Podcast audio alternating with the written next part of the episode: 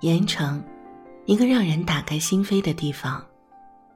清华学子的盐城创业生涯，那是二零一五年前后，如火如荼的锂电行业的发展遇到了瓶颈，氢能源开始呈现出它的优势和蓄势待发的潜能量。也正是兴邦能源耐心静默等待几年后，开始被各大一线大城市科创园争抢的大好市场时机。但周总他们走了大半个中国后，毫不犹豫把公司落地盐城。当然，在这里先给盐城政府点个赞。周总说。除了盐城政府对高科技项目的重视和大力支持外，来考察时看到盐城日新月异、如诗如画的城市环境，也给了他们强大的信心和生活认同感。最最重要的，盐城的产业结构和自然生态是氢能源项目孵化最好的原生地。氢能源有三个来源。一是化工厂产出的废气分离重置，这个盐城有；滨海一带的化工厂给兴邦能源提供了制造氢能源的废气利用原能源。二是风力发电产生的水电解质，这个盐城也有。靠近黄渤海附近的大片的风力发电，是这块土地给盐城源源不断的另一份馈赠。三是煤制氢。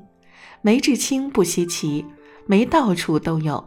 稀奇的是，煤制氢后产生的大量二氧化碳废气二次污染源，却正好能被盐城八百里海岸线下绵延的海底水草、海藻分解消失掉，正好是这些海底植物的天然养料。不得不说，盐城到处是宝啊！也不得不说，这就是清华学子和盐城注定的缘分，更不得不说，这也是大自然一直厚待并给予盐城这块朴实土地深藏的礼物。清华学子中年创业落地盐城，五年来，企业在这里得到了快速的发展。二零一九年，已经有十台氢能源公交车正式上线运营。二零二零年会再加速扩展，企业技术也始终领先国际国内同行业。至于人才招聘，周总一直很有信心。他说：“只要来到过盐城的人，都会喜欢上这座城市。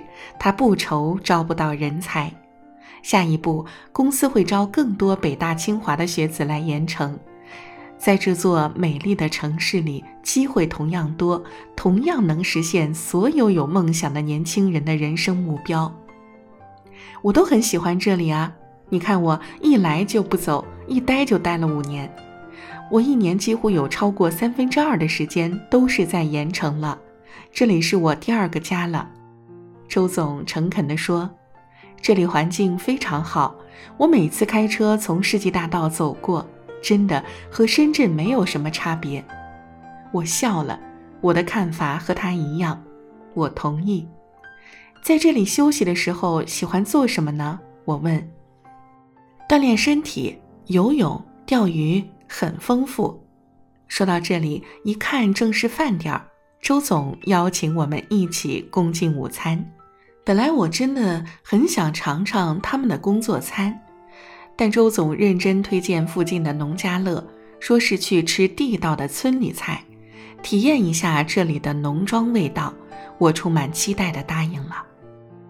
如何来表达我对周总推荐的盐城农家菜的喜欢呢？只能用一个确凿的事实来证明了。我把一盘瞬间被我们光盘的一道农家薄饼，又毫不客气多要一份儿打包带走了。真是好吃到我初次和周总见面也毫不客气了。周总很开心，他告诉我，他每次带朋友来这里都必点这道菜，每次都超级受欢迎。你发现没有？这道薄饼里有一种小鱼虾粒，所以才特别香。这是只有盐城才有的。研究高科技氢能源的周总介绍起农家薄饼来，也是一丝不苟。盐城真好，一道小薄饼都吃的我到现在还念念不忘，意犹未尽。难怪周总喜欢。我相信，周总和他的团队们能在远离他们自己家的盐城一待数年，一定不只是对于项目本身精准的落地选择，也有一份对本地生活的深深热爱。从最传统的盐业盐场和盐场，到高科技氢能源研发制造。我在探访盐城故事文化之旅的过程中，意外看到了盐城产业的跨越和战略腾飞，看到了过去在这里的坚守和发展，也看到了未来在这里的出发与远景。真心祝愿清华学子们能在这里实现他们氢能源的世界梦想。